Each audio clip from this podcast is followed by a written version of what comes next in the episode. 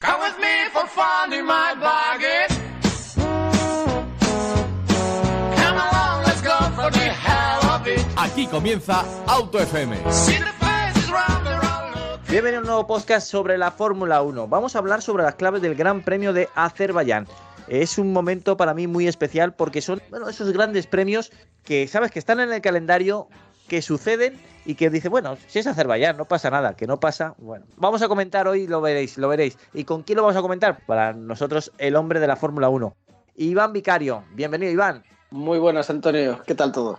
Pues bien, y con muchas ganas de escucharte, sobre todo para conocer las claves de este Gran Premio. Insisto, las claves del Gran Premio de Azerbaiyán. Si te parece bien, arrancamos con la primera. Sí, la primera que la he llamado de dulce, refiriéndome a, a Checo Pérez, que, que, no se rinde en superar por el Mundial y se marcó un gran premio espectacular con dos victorias, tanto en la sprint como en la carrera normal, y recupera terreno sobre Max Verstappen y se pone solo a seis puntos. Así que ojo que, que hay Mundial. Segunda clave. Pues eh, a esta la hemos llamado es humano, porque yo creo que hacía tiempo que no veíamos a Max Verstappen un poco fuera de, de, de su sitio. Eh, por primera vez eh, parecía super, que alguien podía superarle, o sea, que, que alguien eh, corría más que él. Y, y, se dio puntos en, en, las dos carreras y lo que te decía antes, quizá ya campeonato incluso. Tercera clave. Pues mira, este es el, el, color de la esperanza que es el rojo, porque la doble pole y el doble podio de Leclerc eh, devuelve a Ferrari otra vez a los primeros puestos, a la, a la, pelea casi por las victorias, aunque luego en carrera está un pelín más lejos en, en ritmo. Eh, pero parece que, que, puede el equipo rojo, eh, Ferrari, puede, puede volver eh, a la pelea. Así que nada, cuando, cuando hay coche, cuando el coche está medianamente decente, Charles siempre, siempre responde. Nos vamos con la cuarta clave. Que le ha llamado ahora se abre, ahora no. Evidentemente refiriéndome a todos los problemas que tuvo con el DRS Aston Martin, que condicionó un poco el Gran Premio, pero eh, con todo, Alonso fue sexto y cuarto, Stroll también puntuó y siguen terceros en el segundos en el Mundial de Constructores, Alonso tercero.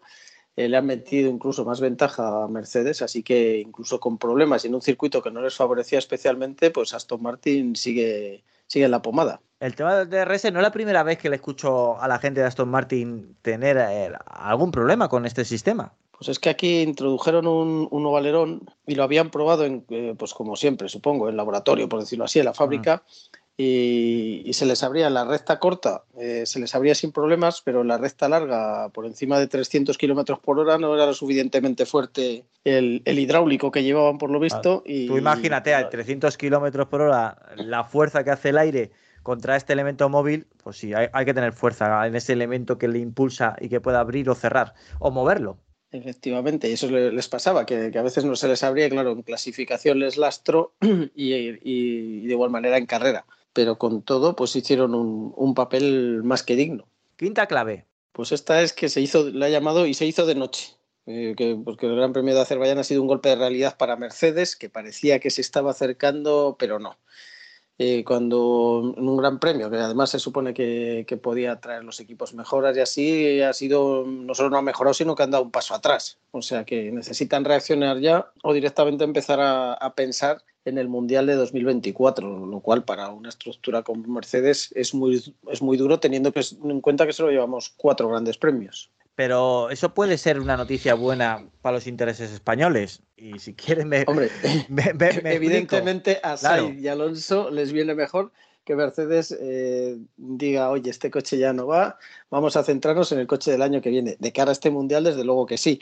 Pero bueno, Mercedes es mucho Mercedes y yo creo que, que como al final el presupuesto que no gasten este año tampoco lo van a poder gastar el año que viene, pues eh, estirarán a ver hasta dónde puedan este concepto de coche. Y lo que sí creo es que no van a, no van a seguir con los pontones talla cero estos, eh, porque no lo hace ninguna otra escudería y por algo será. Y lo también importante, de si el coche no funciona, sigue lastrando estos problemas, pues Mercedes dirá, oye, por lo menos quiero que, que, mi motor sí funcione y que tenga cierta representación o cierto sonido en el Gran Premio. Y esto le puede favorecer a Aston Martin, que insisto, lleva este motor, lleva un motor Mercedes. Sí, lo que pasa es que, bueno, en teoría los motores tienen que ser iguales. Todos sabemos que, que en el banco de potencia, por los que den 5 o 10 caballos más, se los quedará la casa madre. Pero aún así no creo que, que vaya a haber mucha diferencia ¿eh? con, con respecto al material que le den al equipo de Alonso. Pues nos vamos con la sexta clave. Esta es como la espuma, que es como está subiendo McLaren, que está ya en la senda de los puntos y cada vez más cerca de los de arriba. Lo que pasa es que todavía están muy lejos de donde quieren estar y sobre todo muy lejos de donde estaban el año pasado. O sea que están mejorando mucho, pero, pero tienen todavía mucho trabajo por delante también. Séptima clave. Pues le ha llamado más dura será la caída, la caída de Alpine. Eh, porque es que la verdad que, no parece que nada les esté funcionando y es que incluso la suerte les está, les está dando la espalda. Está en una situación preocupante porque aspiraban a ser cuartos, a acercarse incluso a los tres primeros y no hacen nada más que irse para atrás.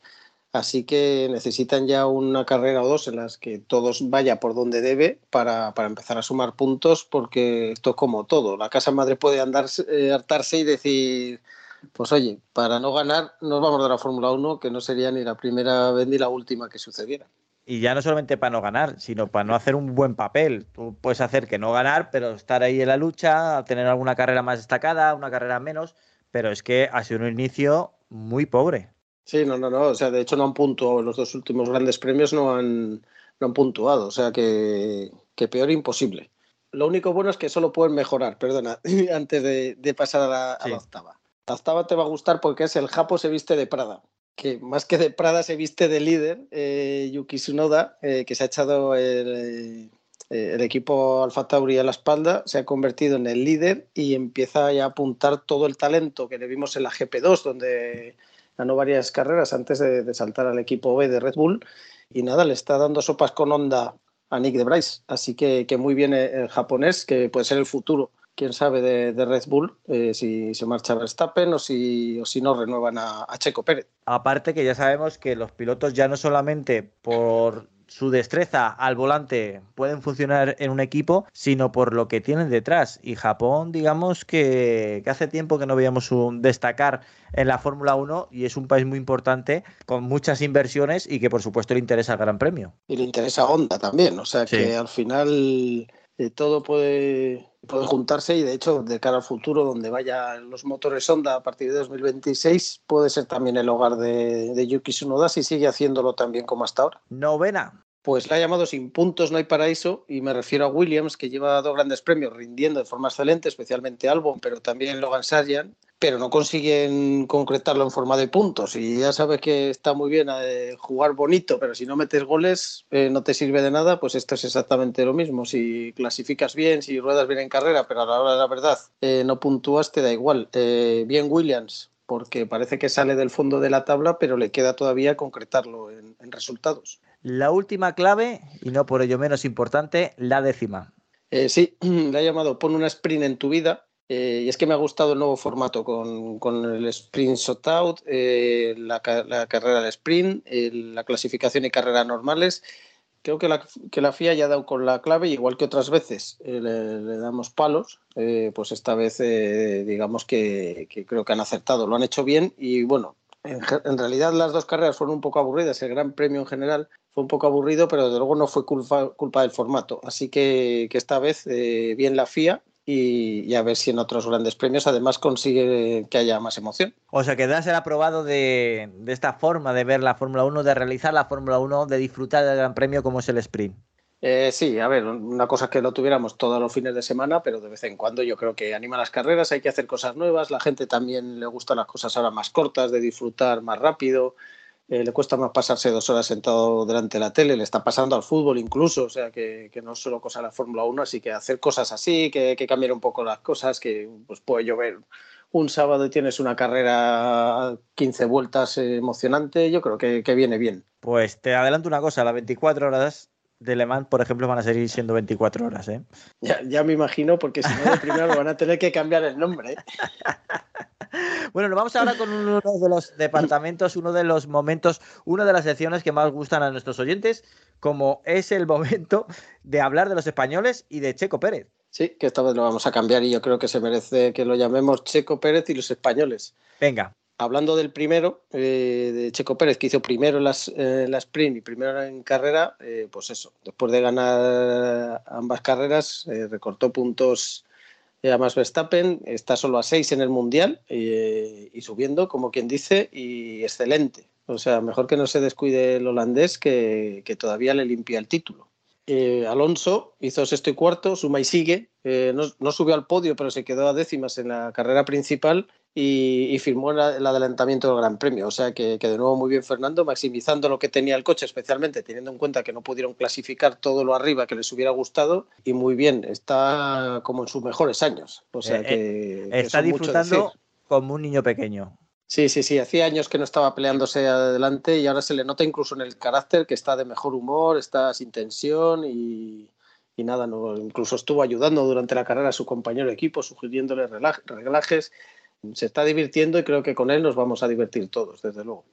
Va a hablar Carlos Sainz, que hizo quinto y quinto, perdona que, que te haya cortado, que solo podemos decir que fue un mal fin de semana, eh, mal en la carrera, sin ritmo, sin confianza en el coche y es un claro paso atrás teniendo en cuenta sobre todo que había empezado muy bien el Mundial. Así que, habrá que ver, se tendrá que recomponer. No es el circuito que más le guste, pero desde luego estuvo lejísimos en clasificación, lejísimos en ritmo en carrera y lo único bueno es que solo puede mejorar, desde luego. Bueno, y también vimos cierta disputa entre Carlos Sainz y Fernando Alonso. Sí, ya van dos veces que, que, se pelean este año y que, y que casi salen a palos.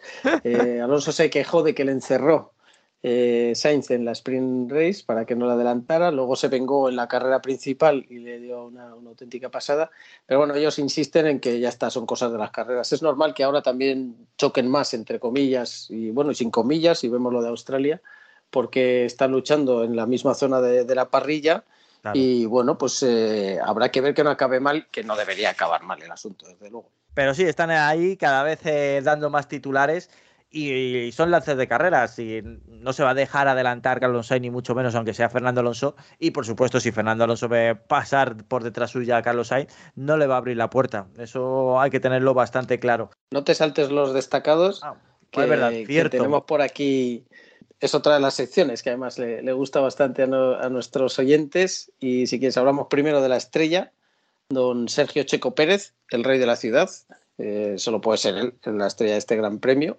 Eh, para el estrellado elegido a Mercedes, porque se esperaba que iniciara la remontada y se han ido muy para atrás, ha sido todo lo contrario.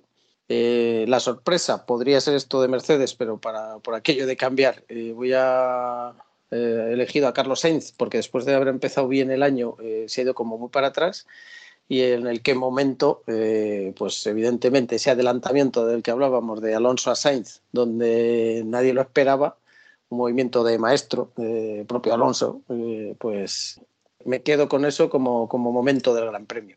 Y de también decir, aquí estoy yo. Efectivamente, ayer me cerraste, pues hoy te la devuelvo con un adelantamiento magistral. Y guiño, guiño, la verdad es que sí, la, manera de conducir de Alonso está haciendo impronta en esta temporada y nos está encantando a todos, seas alonsista o no, es para quitarse el sombrero. Y ahora vamos a hablar de la próxima cita de la Fórmula 1, el próximo Gran Premio.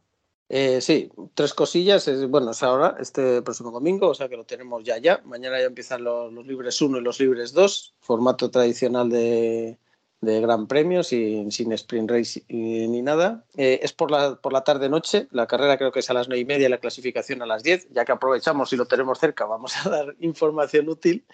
Y tres claves para no perderse. Habrá que ver las mejoras que pueda llevar algún equipo, eh, que algunos no quisieron estrenarlas en Bakú, porque al final solo hubo una sesión de libres y, y el resto fue ya competitivo y no se podían probar mucho las cosas. Eh, que quiero ver si Checo vuelve a apretar a Max, aunque este es un circuito que a Max eh, yo creo que, se le da especialmente bien, eh, pero bueno, es, urbano, así que también Checo puede brillar. Y ojo, es un buen circuito para Aston Martin, así que a ver qué, nos, puede, qué nos puede regalar Alonso en esta carrera. Y sobre todo que le funcione el DRS, fundamental. Totalmente. Bueno, muchísimas gracias, Iván Vicario. Con tus claves de la Fórmula 1 nos ha dejado bastante claro lo que ha pasado en esta carrera que insisto que a nadie ha dejado indiferente y a mí me encanta. Son de esas carreras que dice, bueno, Azerbaiyán, Azerbaiyán sí, sí, pero mirar qué carrera, mirar ese modo sprint, la verdad es que hemos hablado todo el fin de semana de ella y no lo hemos pasado genial. Efectivamente, al final cuando hablas mucho de, una carrera, aunque en sí haya tenido menos momentos memorables, eh, en general el Gran Premio estuvo entretenidísimo, así que nos quedamos con eso y como decimos, ahora en nada, más diversión. Pues hecho, hasta dentro de muy poco, hasta dentro de unos días, aquí en Auto FM con las claves de Iván Vicario de la Fórmula 1.